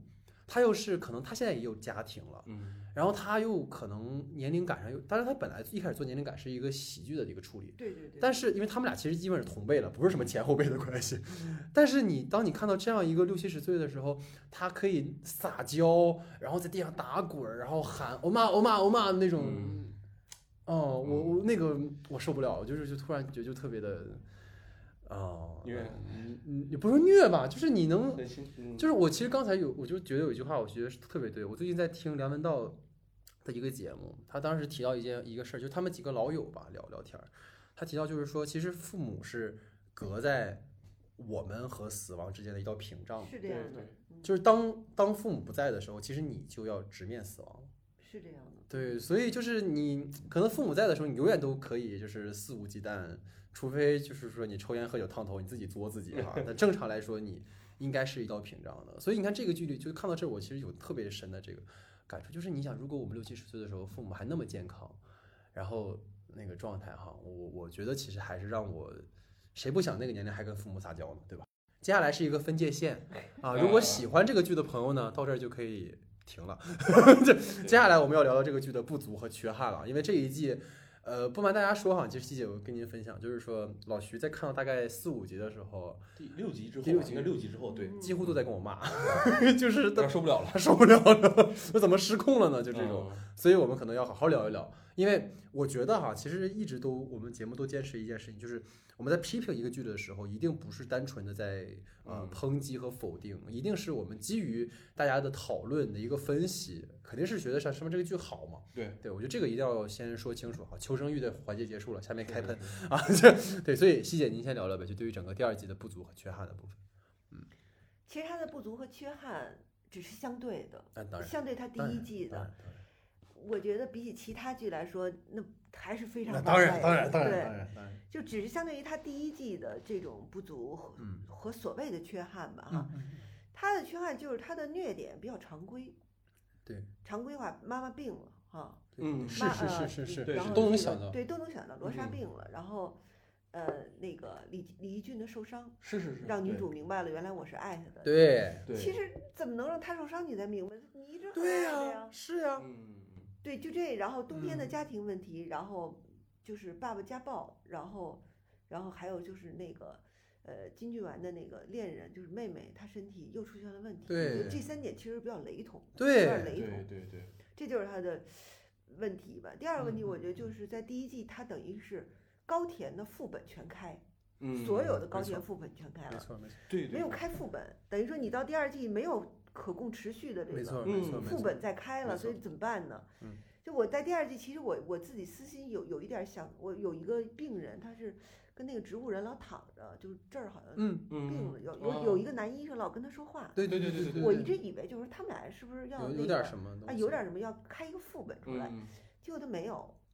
然后呢，就它等于所有的副本在第一季高田副本全开了，所以第二季只能延续这个副本继续往前讲。对对对。这样的话呢，就相对于第一季来说，我们所说，呃，所有的 CP 都已经组好了，只是看怎么往前前进的这个问题。对对对。所以到第二季，就是我们那些惊讶感、期盼感，包括悬念感，哈，对，就就就就没没有那么多，所以就是，但我觉得也很好了，就是说不错了。但是就是说和第一季比起来，就。这一点可能稍微有一点儿，嗯嗯嗯，就是我们的那种期盼性会少一点儿哈。是，对，其实我觉得我们在第一季的时候，就是刚看到这个五个就是行踪特别怪异的人的时候，我们都会很好奇，对他们之间发生什么。但是在第一季的时候，其实把他们之间这个友情的这种彻底落定，其实已经拍完了。是的，就第一季的九九 S，我们完全知道了他们的关系关系和线是什么。对。然后你第二季再开的时候，友情开不动了，对你只能开爱情去了。对，但是爱情这个东西其实已经形成了一条固定的线，没错。然后爱情这个东西，你再往底下去琢磨的话，又要往深里的去讲的话。其实又会回到那种传统韩剧的那种、那种、那种方向上面，就车祸啊，你爱我嘞，我我恨他，绝症，然后对。吧？就这种这种东西。然后你看，其实不仅是俊婉和他的前女友，呃，就不是和那个鸽子小姐之间，他俩也是因为这个事情。你像那个后来的时候，那个都才学和他老婆之间，对，其实也是有这种老婆怀了孕之后又要做绝症，对，要去做癌症手术，这个。就种种的这条线都让你觉得有点在重复。然后包括就是再回到我说，我从第六集开始特别接受不了一点就是什么，就是我觉得可能是我对这个剧的我没有理清自己的预期，就我我可能还是在想，哎，他。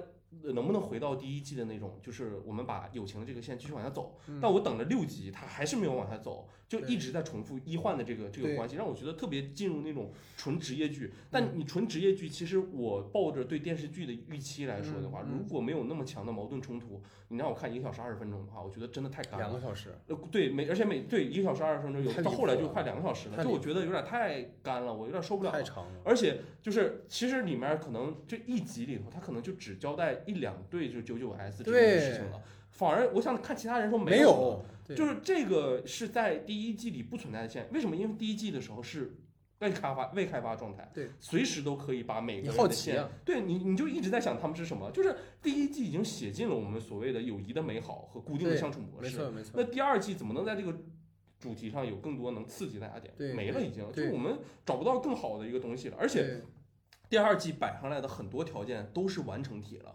就是他上来之后跟我们交代完，比如说易俊和呃宋华之间是朋友了之后，其实很多东西已经不能够再去进化了。友情无法进化，爱情大家一眼能看到底，能够大家呈现出来的结果就已经是这样了。所以我觉得，就是 其实说句认真的，我其实觉得在真实的生活里，可能就是和我们和他们之间的友情是有一点距离的。肯定不会像他们这样是这种坚坚实实的这种九九 S 一直能持续到二十多岁到四十多岁这种二十多年还这么坚固的这种友情关系可能是很难，更何况是你出去吧，更何况是五个人，就是是是让我觉得就是这一种能不能把他们之间的这种关系能够找到一个更好的方式去阐述这个友谊之间，就哪怕说是变化。有变化一点，有起伏一点都很好。其实我最想看的一个部分是什么？就是能不能中间两个单独的人去出去，就是我说的跟你之前也聊过的，就俊婉和硕亨他们两个去那个。呃，就是所有人把他们全割了，只有他们两个人独自旅行的那个多一点，多一点。我觉得这个东西是大家很想很想看到的。对，就是两个，其实在这个组里头，如果没有像宋华、一军这种熟合的时候，他们之间会有一个什么样的生活方式和态度？你就发现他俩出去之后，处处的不合。对，你要干这个，我要干这个，我要看这个，我要看我要看那个，就是两个人之间这种错位感其实很好，很好。对。他反而是这种错位感能形成，他俩到最后的时候，哎，又有一种怎么样的和解方式？可能我觉得那个东西是大家在第二季里更想看到的东西。就是你第一季给大家铺的九九 S 已经这么好的一个情况下，为什么不再去借用一下？然后就是再回到可能我说的就是俊婉那条线了，就是我不满意的地方。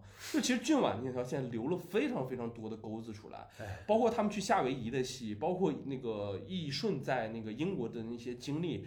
其实都会是能够促进他们感情的一个很好的东西，也是你已经告诉观众，但你一直不给观众一个解释，就让我觉得这条线特别苍白，而且很难去解释。就你说的那个，就是当时两个人就是那个镜头那那场戏，就在车停车场那场戏，它好，它确实很好，但是它越好越揪心，你越想知道他们两个到底怎么样怎么样了。就最后的那个拥抱，它不能代表任何问题，这是我。非常不喜欢一个电影，就是没有中间那个过渡，你直接给我拉到结尾去了。对，其实，哎，你说这个事儿还说来气了，我就，因为这个这个剧里我最磕的其实是君晚这条线，他们第一季太甜了。第一季当时我们当时盘点结尾的高甜段落，不就是那个他那个君晚上下完夜班打电话说，哎，那个那个谁啊，我好像看到了一个什么，我好像看到一个幻觉。然后他那个幻觉就来了，然后他拥抱，哇，就然后整个第二季你会发现，就是他每一次，我觉得这是他最大的一个问题，就是这个钩子留的问题。他第一季里所有在上一集结尾留的钩子，在第二季的开头一定会给你一个答案的。它是一个很实的东西，就是观众等了一周之后，你要给我一些反馈的。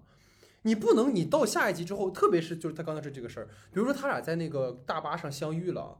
你上来讲下一集应该讲什么？应该讲他们俩的故事了吧？嗯。结果下一集一上来是什么？下一集一上来是易俊在订票，然后就就那那个事儿就含混过去了。然后到每一集的结尾给一点说，哎，他们俩又要见面，又要怎么样？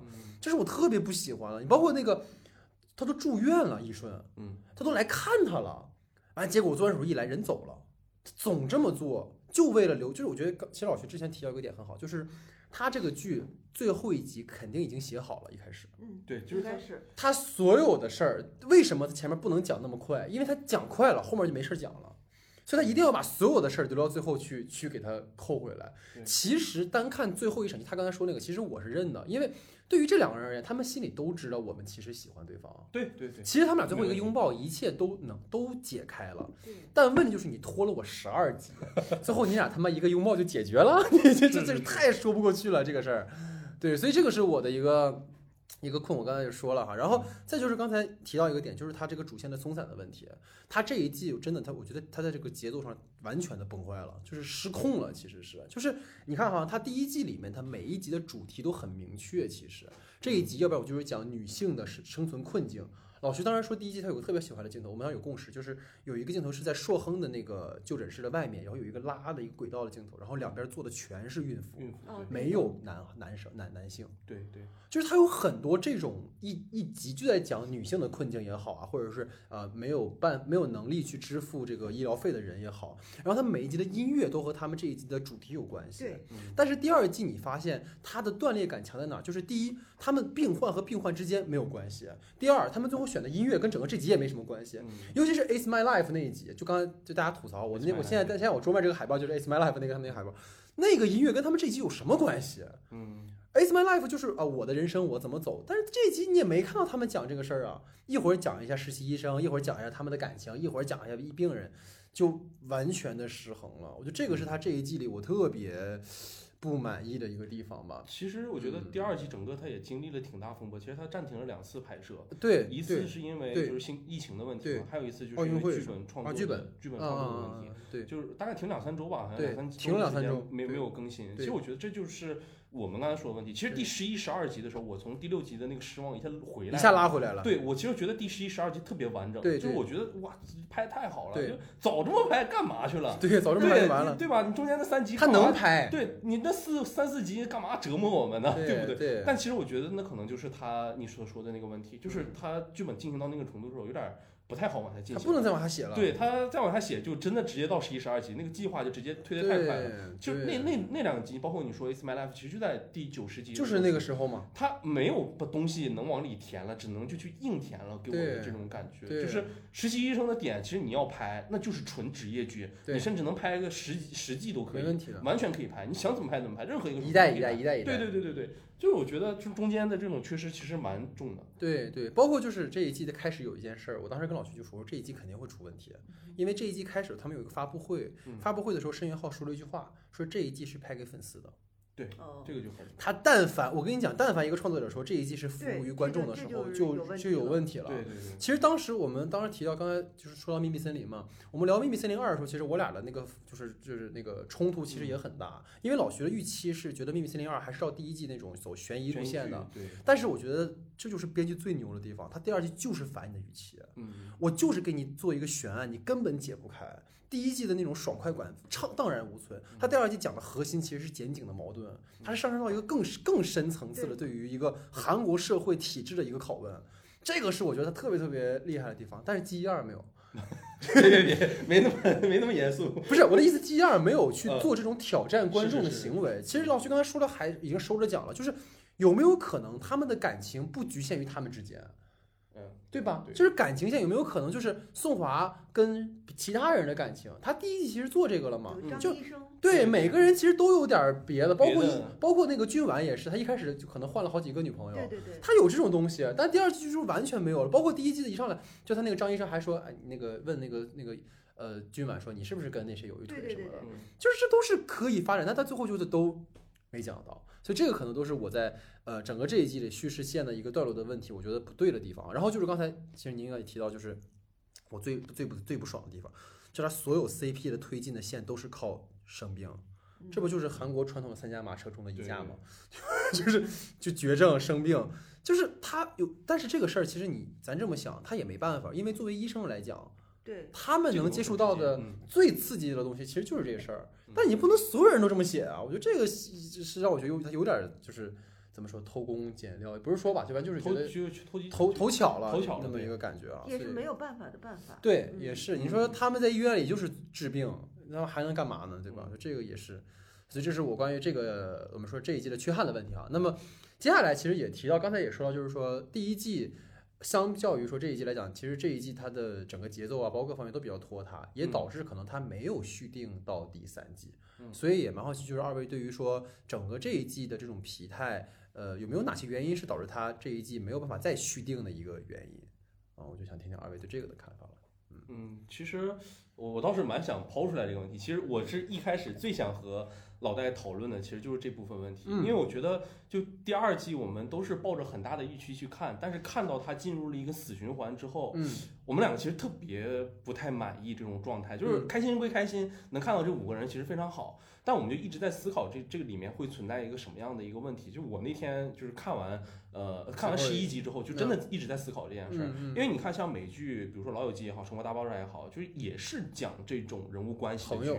他们可以拍十季甚至十季以上，就我我们虽然说吧，就是我们可能就是拍剧，就是对于一个剧的规划，不可能说我第一季之后已经有第五季的剧本了，但我们至少会有一个三四五季大概的一个拍摄的一个走向，我们往哪个方向去拍。但为什么 G 一会到这个方向？就是我觉得它的方向，如果说像你刚才所说，就是拍给粉丝向的，给粉丝的一个一个一个东西的话，那那也可以，其实拍一个季就 OK 了。但是我觉得之前就已经定过拍二三季的这种计划的话。就是让我总有种感觉，就是这里的所有的人物关系都会绑得这么死。嗯，就是是嗯，到第二季的时候，这个东西特别明显，就是所有人都很难去松开、去歇口气的这种状态。对，无论是感情和友情状态，已经没有办法。去再发展，再发展了，就是大家已经到了浓度和深度的最最深的一个程度，我们没有办法去稀释他们，我也没有办法去解开这个绑，然后换一个绑，这个东西就很难。就我觉得，你像呃美国，像包括老友记、生活大爆炸，就是这个绑那个，那个绑这个，然后我们绑绑一集过去了，一季过去了，对对，就是让我觉得，其实有没有一种可能，就我们为什么会在就也不能说整个东亚的这种剧吧，就是这种剧里头会出现这样的问题，就是人物之间的关系走向也好啊，为什么会被绑的这么？掩饰是因为我们对于这种感情这种认知或者是这种深度太严苛了，是是有这样的文化讨论了，对对，有没有这样的一个可能性？嗯嗯嗯，我觉得这跟这个编导两个人，尤其跟编剧本人的一个就是写作的一个爱好有关系，就是。首先，他的他的剧要在一个统一的一个悬念下，就是到他每个剧，大家仔细想想，比如一九八八，嗯，呃，一九九七，一九九四，包括机智的医生生活，它里边都有一个统领性的一个悬念。其实他他这一辈子哈，我觉得大概就写了一个概念的东西，就是这个人和那个人是否能够在一起。对，他这个概念，其实在一九八八里，当然是为什么一九八八是特别让人喜欢的，就是他这个概念。贯穿的最为彻底，而且中间这个女主跟两个男主之间那个游游移，要不怎么分成狗焕党和什么党？对对对对，那两个党就打的不得了哈。就是因为他在这两方面做的特别的好。那这一季呢，在第一季其实他也抛出这个问题，也是他的就是所有的他的杀手锏出来了，就是说到底能不能宋华和谁在一起？哎，宋华和谁在一起？这个，但是他做的没有那个一九八八，就是他在这五个原理，其实他的可供选择的余地，就是说悬念感是小的。就是，要不就是杨守亨，我们都知道那不可能；要不就是这个李义俊，那这是肯定肯定。所以他已经首先上来以后就确定了这个方向。嗯，因此就是说，他所擅长那种悬念感，就相对来说就减少了很多。嗯，就所以我们就是每次都猜老公哈，他有一个环节叫猜老公，对对对对对对，就不用猜，就出来了。然后呢，所以他的就是，而且我觉得刚才那个老徐说的这点，我特别认同。嗯。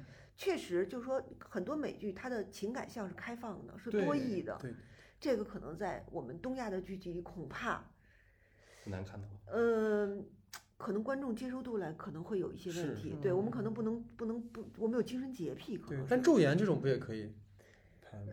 日日本文化可能啊还不太一样，但是那都可以了。昼昼颜的它的电影版是非常难看的啊，是是是是特别让人失望，就是。最后也抛出一个老梗，怀了男男主的孩子，然后就是网上就是差评，没有电视剧那么的，对他没有那种多义性，因为他不可能再继续了，所以这是就是说这是一个就是韩韩剧的这个，就是它不可能有一个开放性的人物关系的一个，对，相对来说是是它的一个禁锢吧，我觉得，嗯嗯，包括你看春夜那个剧也不可能再延续，就是它那个情感是不能再延续，就是他。他这种，但是美剧是可以做到，包括英剧，嗯嗯是可以做到的。所以我觉得就是说，另外一个我觉得是最大的一个问题，因为它这季可能相对来说时间比较短，嗯，共编导可供开发的这种生活场景不够，对对，就是因为它时间太短了，对，就是说我没有时间去消化或者去去去吸收这些真正意义上的生活场景，所以。在第一季，它的这种生活场景的这种质感是连续的。没错。第二季它是就是只是一段一段有闪光点，它只是一段一段的。对。它没有没有埋在整个的主线里，这就会变得就是说我们会记不住，就是说他这种。当然，这个我觉得真真的是很难了。这他做成这样，我觉得已经很不容易。是是是，当然当然。嗯。粉丝们就是很着急，我们要看。一旦你再过了一年，我们可能都忘了，对吧？对。所以他着急要要拍，然后所以他就。只能是目前呈现这种状态。嗯嗯嗯。所以其实还是很佩服像我刚才有说《秘密森林》这种的，它其实隔了那么多年，对对，它还能让你就是我真的，我们当时看第二季第一集上来就是那个海边迷雾的那个海边，哇，一下就被拉回《秘密森林》的那个那个氛围里了。那加上加上对加上那个曹叔的那张面瘫脸，就是 你知道一下就回到那个状态里了。但这个就是确实是感觉，刚我觉得您这个点很对，就是它接太紧了。对。你第一季里其实还可能说你研就这么多年啊累积下来了，你这么一来，其实你没有时间去研究更多关于医院里面的更多的可能性，对吧？因为其实理论上来讲，他们可能关系的发展可以有比如说医院也会有各种各样的感情关系或者怎么，但是现在就就包括医医患之间，刚刚其实你提到那个，就是医患之间有没有一些，它都都其实是可以看可以去发展的嘛？对，你看西姐刚才不也说吗？对呀，对呀，这么多人可能对呀，孕这么优秀，对呀，宋华也这么优秀，怎么就没有男医生、女医生看上？而且我不知道二位有没有发现一些一个事儿啊，这一季里面在一上来有个特别讨厌的女医生。啊，就那个新女，那个年轻的一个新女医生，对，刘海是是那种就两两边分开的那个，很年轻的那个，就是看上郑源那个，说那个您能请我喝咖啡吗？那个，就那个为什么会让人觉得讨厌？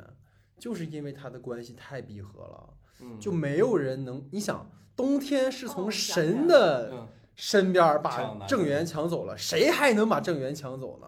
对，所以就是可能在编剧写这个角色的时候，这角色就不讨喜。所以他一他后面就没他戏了，你发现了吗？后面没这个人戏了。而且你如果把郑源和冬天拆了的话，你再回来，就是他俩拆了之后只能再复合，那就一等又写一遍，就很没意思了。那就对。而且其实他中段有一段，其实我特别不满意，就是说你冬天家里那么大的事儿，但你发现他其实也只不过是延宕了告诉郑源的时间，他并没有他们的关系其实没有什么实质性的改变。理论上来讲，他会不会就是更极端，说，哎，我不要给您添麻烦，或者说我要不要我就跟你分开？是是是，对，那个是可以做的呀，就是但就没有，就是他其实那一段我们看来就是冬天不在，消失了，然后过两天回来了，而且回来第一件事是干嘛？是去罗莎的医院的那个那个他的房间去，特别有礼貌的看他，然后说您还好吗？什么什么的，就显得他整个这一段就，你离开又怎么样呢？我觉得这个是他也是一个问题。然后可能刚才我们聊这么多，其实归到他的这个医疗剧本身来说，其实哈，我觉得，当然咱们提到这个东亚文化圈的这种感情的这种这种观念，它肯定是一方面影响。但是其实医疗剧本身是可以拍很多很多季的。我们看日剧里有特别多，对，日剧里最经典的一个就是米仓凉子演的《Doctor X》，已经拍到第七季了，第八季了已经有。太离谱了，就是这剧可以。一龙也拍了两季吧，三季。医生格雷拍到第十。对呀，人家美剧、这英剧都可以这么拍。然后包括那个《Code Blue》，就山下智久演的一个剧《新垣结衣》，那黄金阵容也三季加特别篇加电影版，拍了就五六个了都已经。所以就是其实纯医疗题材来讲是可以拍的。他还它还不像那个曹曹叔演的那个就《Life》。Life。对对对。那个他那个剧就是那种严肃题材的，你拍多了。但那个剧就一季就够了，对，太多就窒息了，对对，不能那么看。那个那个剧真的看也受不了。但这个就是这么温情向，其实完全可以接着拍。但是就像我们说到，它的最核心问题是太过于依托角色的情感关系和个人生活，而这些人都写尽了，所以它就很难展开了。所以这个就是我们可能对于他这一季，包括各位你没有发现，就是这一季里，他其实是在非常强的去迎合观众喜欢的元素。你比如说这里面的。吃饭、耍宝、打架，包括乐队，就是这些东西。其实你感觉跟这个剧并没有融合在一起。对对对。第一季里的时候，他就是我们这时候该去吃饭了。比如，而且他吃饭场景都很对嘛。比如说谁的父亲去世了，我们要一起去吃这顿饭；或者是谁要公布一个大事儿了，我们在一块儿吃饭。这一季里就特别像麦麦当劳的广告植入，特别的生硬。对，那块儿就是这薯条呱掉一堆，然后大家在那吃的特别开心，就特别的那种。包括雪蟹那个时候也是嘛，他们吃那个雪蟹特别多的那个，啊，那就是就好玩是好玩，但是你觉得就是特别刻意，就是我要让大家一块吃饭，然后一定要展现那两个人是吃货。对，对，这个是我。但是对，其实我我这么想，你看咱们如果说对于韩剧的这个续订第二季有期待或者觉得好评的，可能像你所说《秘密森林》，其实它是相当于完全的一个翻新。就是相对于第一季来说，《秘密森林》的第二季，这个东西其实难度非常之大。是的。但是你看，像你刚才所说的，像格雷斯医生，他都拍是医生格雷斯，他都拍到十多季了。对。他是可以细水长流的，他不用翻。对。他不用翻一下之后带给你一个全新的东西，你才觉得哇，这个是个好东西。对。就我觉得对于可能 大家这些剧集来说，就显得有点不太公平。其实，嗯，会有种这种感觉，就是我们可能对于基的这种期待也好，就是二三四季，我们如果想的话，就是翻翻翻翻。让它翻出一个全新的高度，翻出一个很很大的一个可能性。但我其实觉得这样对于编剧而言，其实非常非常大的一个挑战。不，因为他们自己说要拍三季的，我们又没逼他，我又没逼他拍三季。我是你拍一季就一九八八就拍一季就好了呀，谁让你拍你拍一九九九一九九，谁让你这么拍？没人让你这么拍，好吧？是。包包括其实我们就是在第二期当时做不可说的时候聊了那个辅佐官，他也做了两季。对对。但是辅佐官那两季节奏可一点没掉啊。嗯，而且主要是因为他第二季是接着往上打嘛，对对对，一路从一个辅佐官打上青瓦台，他是他是有那个阶梯在，对，所以他一点一点一点一点那种，就是其实就是说白了，我们总结来讲，如果你想做一种就是连续的多季的几东西的话，你一定要第一你的关系是延展的，第二你的人物走向是延展的，第三从职业剧的角度来讲的话，你的这个层级要往上叠叠加，包括他们做医生医疗的这种难度也要增加。嗯，但他们现在就是你感觉大部分的时间里，他们就是。就是大概是这么三个镜头啊，细节。第一个镜头 发现了病情，第二个镜头戴好手套进进进进那个手术室，第三个镜头出来啪结束，就大部分是这种的。那你都我都看不到那过程的那种，就有什么对我来讲没有什么意义了。对，除了最后一集还给了一点儿，但最后一集有一个我很不满意，就郑源的那个手术。郑源给那个孩子做那个小肠的手术，他不是说很难吗？但是就扑，就是他也是进去之后，下一场就直接请他们吃饭了，嗯，就没有讲那个事儿。所以那个是我觉得有点可惜，因为那个其实挺重的一笔的，因为他说之前只成功过一次嘛，所以就是这样了。所以这个是关于 这个话题。那最后一个啊话题哈，就是说想问问二位啊，就是毕竟大家其实我们今天坐这聊啊，包括跟西姐聊，就是我们是喜欢这个剧的，嗯，所以啊，就是聊如如果 maybe 有第三季的话，可以怎么拍啊？想问问二位的看法哈。其实我觉得啊，就是照你刚才来说，下第三季就干脆竞选院长了。没 有没有，但是顺着辅佐官意思开个玩笑。然后把那个那个什么理事长给开给给开掉开掉，那个朱朱市长都给他开掉。其实我觉得就是。你刚才那个说的也挺对，就是最后的时候那个郑源的那一段。对对对。其实他最后的时候一个选择，他说他要去美国和冬天一起。对。其实你看，这又是这样一个逻辑，就是如果我们想拍一个关系的话，那就只能一个人，就是一个人离开，把这个团伙一个人支走，拆散了，然后重新形成关系的时候，对。像原先一个郑源会这么照顾人的人，忽然消失了之后，对对对，团体里会因为这样的一个人消失，会产生什么样的一个影响？没错。就我觉得这唯就是我想到的可能性，可能就在于这个上面。而且其实你说那个小肠替换手术那个地方，其实我觉得应该是给郑源。造成了挺大影响的，对对对，给他造成很大的困扰，要不然他不会选择去美国就去美国了呀，对对，因为你说。而而且我们所说，就是冬天，其实母亲刚从家暴的那种风波中走出来，你你就是甚至冬天都跟他说，哎呀，我一星期见你一次，其他时间我要陪妈妈。对，然后瞬间就说走说走就走去美国了。就这个东西，其实接下来也会觉得就是挺不不适的。是的。然后就是可能再回到我们去怎么想第三季的一个走向，我就觉得就一定要从这个。就是现在的这个友情戏的角度里头跳跳脱出来，嗯，就我们当然是可能就是无用的想无意义思考了。就我想一想，就我觉得可能可以像，如果我们想细水长流，想一直看九九 S 的话，它一定要往医疗剧的方向上去靠。对对对，对，就是纯职业性的那种剧上去靠，把每个人的这种专业态度去做出来。就是其实你可以和就是不同的角色之间形成这种冲突。就是你看那个。俊晚他们那个科室还有一个就是那个收贿赂的那个教授，那个安安明泰，对对，他做就手术的时候不是给他请回来了吗？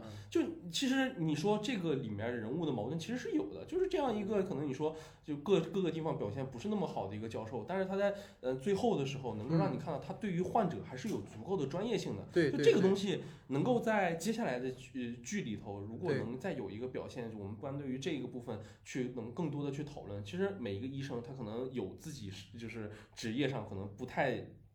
低倒的一些地方，但他至少面对某一个医生呃某个病人的时候，他是百分百的专业的。对，就这个方向我们好好去做的话，其实我觉得也可以看，也可以很好的去看。只要其实不说别的，就只要他把那个九九 S 露给我们看，我们都会很满意。对，就是说你去韩回韩国的时候去一趟那个摄影棚，摄影棚都没了，你还去干嘛？找李幼清老师聊一聊，你说？对对对，OK。那西姐呢？我觉得他拆了这个棚，说明了一个问题。嗯。他可能要换景，即使他要做的话，他肯定不会棚拍了。对对对对。就我觉得他下一季的主题，他可能要换成。就还是李幼廷擅长，他可能不擅长强情节的东西。我我或者他不喜欢，我觉得。对对对。他要是喜欢的话，他就那他他他不可能喜欢，那是因为那有顶楼呢，那顶楼是那强情节。确实是。那顶楼要照那么下去，能拍好几季。是是。是吧？还能再复反正全程复活，全程再团灭。嗯。他不喜欢，所以他拆棚。我觉得他下一季如果要有的话，他肯定是类似像机智的休假生活。我觉得这些人对这些人在这个医院里这个空间，就是给了他很大的一个束缚。对对。如果他要再做的话，肯定就得往职业剧那么走。但是，这没有一个长的时间的一个那个那个一个积淀的话，恐怕是很难做。所以还不如回到他们两个人擅长，因为他是做综艺起家的，对对对吧？他以前是综艺的综艺剧的一个编剧和导演。回到他们俩擅长的机智的休假生活，可能对于他们来说，对比较简单，对，或者说是再次满足粉丝们的，就看他们在一起嘛，对吧？对，唱唱歌，烧烤一下，然后打打闹闹的，讨论一下结婚问题或者怎么样啊？然后我觉得这个他们俩，这个就相对来说难度比较小，而且又回到了这个李友廷擅长这种比较松散的生活化的。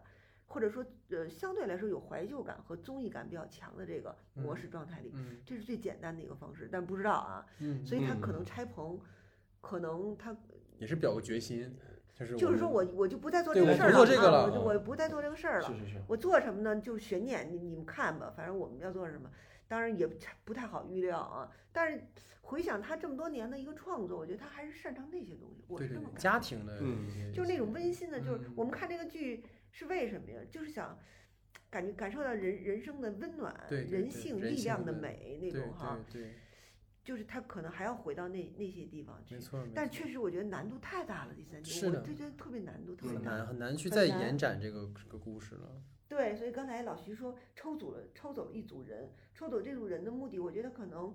是不是随着疫情即将好转，他们要把这个空间往延展延展开？就比如说美国或者不知道啊，或者韩国的那些度假那些地方，嗯，就是重新回到李友廷擅长那种松散的一个唯美的空间下，松散的那种剧作模式当中去，也有可能。反正太太难预料了，我觉得。就应该搞个医生生活 stay，医生生活食堂。就是让罗云熙来帮他们玩一玩，对，反正就其实对于我们来讲，就是搞点综艺，其实看看也挺开心的。他们在一块儿，对对对对。其实我觉得刚才接接下二位说的，就是他真的在做这种强情节的，可能他确实是不太，他他不喜欢。对，而且这个东西如果真这么做，他就不是这个剧了，就不是他了。对对，所以就是我刚才说，如果说他想去讨论这种，比如说议题上的，你像像你说，虽然竞选院长是个玩笑话啊，但是我想再讨论更深的内容的话，其实就是 life。对。就变成 life 了呀，就是可以往 life 那个做了呀，是吧？这种所谓严肃的、权谋的、话语权的那种争夺的医疗剧，看两个演技大神，然后在那互相 PK 的那种感觉，它就不是这个剧了。对对，这个剧就是刚才你西姐讲的，就是说它就是在呈现一种善、一种美、一种一种让我们感觉很温暖的一种东西。生活片段，生活片段化的东西，包括你看《一九八八》，真的，我觉得《一九八八》特别厉害，就是一上来他可能讲善宇妈妈的事情，就是点一点点，到最后就是那种哇，那个情感一下子全都给到你了。对对对。他作为他作为一个媳妇，他作为一个妈妈的不容易，善宇作为儿子的这种贴心，就一下就给到了。我觉得这个是她更擅长的东西。而且像刚才其实西姐还讲一个，就是说，这给我启发很大，就是他整个这一季里很多东西是引写的。就是就是给他引到下面的那种，他不是直接去讲这事儿。其实第一季里有很多这种，比如说那个金玉兰法，当然老徐讲，就是韩国那个反腐败有个金玉兰法嘛。嗯。他第一季有特别多，就是说你给我东西我不能要，或者金表啊什么那种东西，就是很多这一类的东西，其实是可以加进去。但这种议题一旦多了，它其实就有点复杂了。对，复杂，对不对？他不喜欢复杂。他不喜欢复杂的东西，所以你说我们苛求他下一季深刻，好像也不是他们想做的，他们的嗨点不在这儿。深刻的东西那不是有 life 和。对对，那个秘密森林嘛，对对，就是期待秘密森林可以。对，秘密森林再拍三可以，我跟你说，他有的是可以讲。难度真的非常大了，确实，第二季太顶了，文本太要求内容太多了，对，很难支撑下去。对，而且已经很深刻了，所以这个是一个。然后再就是我给二位提提一个我的点，就是让九十九 S 成为线索人物，就是不要让他们再作为主控登场了。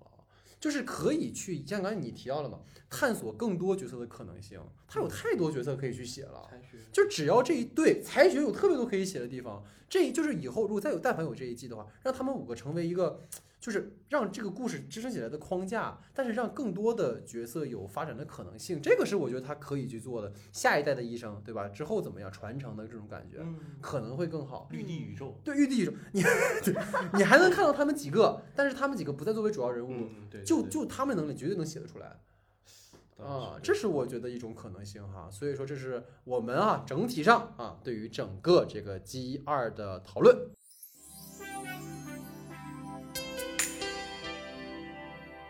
好，那最后呢，进入到我们的这个延伸讨论环节哈。今天其实我们聊了非常多啊，关于日生生活的内内外外的很多的内容，然后呢，也有很多我们的吐槽和我们觉得不满意的地方啊。那我们接下来呢，其实就一个话题啊，想让各位去推荐一下。刚刚老徐其实也提到了，就是他拍了很多季，嗯，但是依旧很精彩啊。这样的剧集推荐，其实这个地方也是西姐给我提了一个醒啊，就我们不限于韩剧，只要是剧集拍了很多季，但同样很好看。就可以了，也是给大家推荐一些好剧哈，大家可以回头去看一看。还是我之前其实有推荐过的一个剧，就是《加州迷情》，我之前说过那个一个美剧，它拍七季了。我以为是毒枭。哦，不，当然不能了。就是其实我觉得它和这里有一个很有意思的一个共性是什么？就是关于我们刚才在讨论的那个感情观这件事情上。嗯嗯。就如果说我们可能觉得，对我们可能就是在基医生生活里的这种感情观，就是。我们一定要给它拿起来，然后又把它能够放下来，就是这个东西是很重要的过程。为什么拿它？嗯，为什么跟它对上眼了？为什么一定要觉得我们能在一起？为什么就是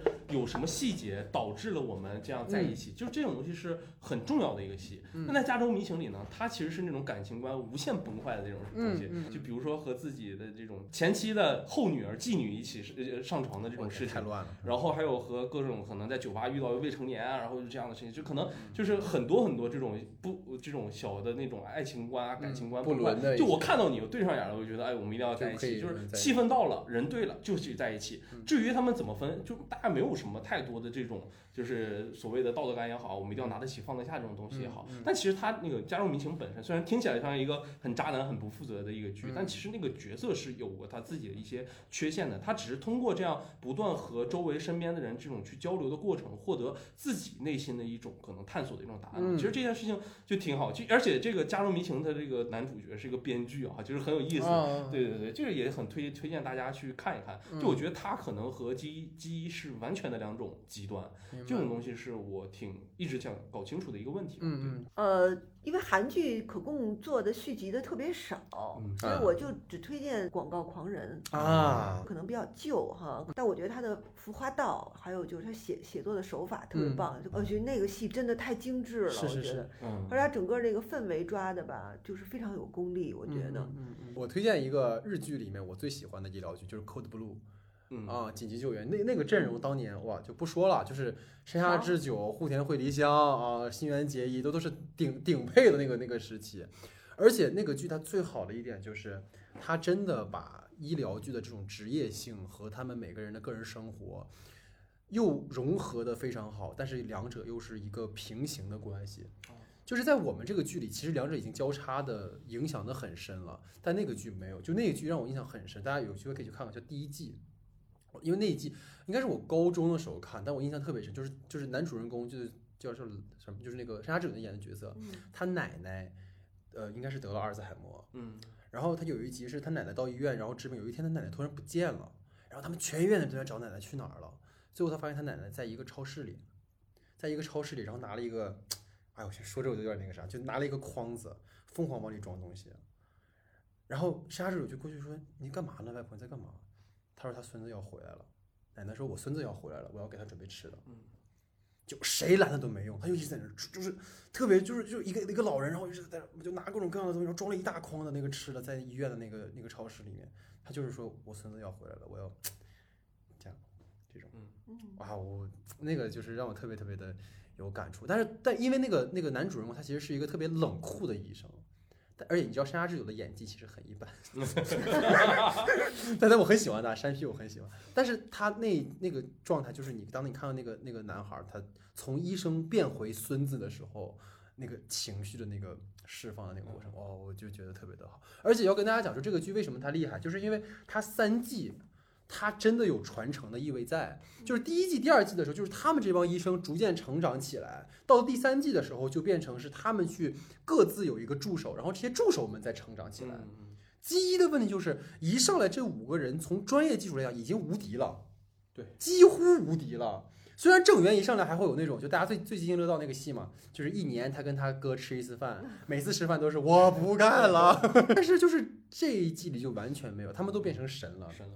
就包括为什么有很多人说这一季正源其实不好看了，因为他太完美了，就是佛祖嘛，他有他有缺点，他有任何缺点吗？没有，他没有任何问题。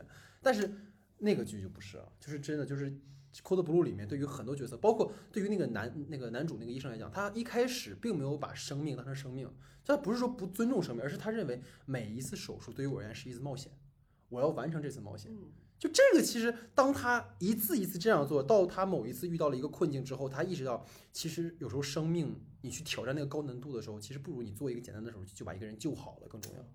这个其实是医疗剧一个很重要的点，加上他其实有特别多特别大场面，什么，它它有一个什么飞机失事啊，嗯，就是有这个还有列车什么掉掉哪儿了，就这种特别特别多，所以就是场面上也好，所以这个其实最后也想给基一找补一句，其实我觉得。为什么刚才其实先聊的时候，其实细节讲的其实是也挺不容易的，因为他赶上疫情了。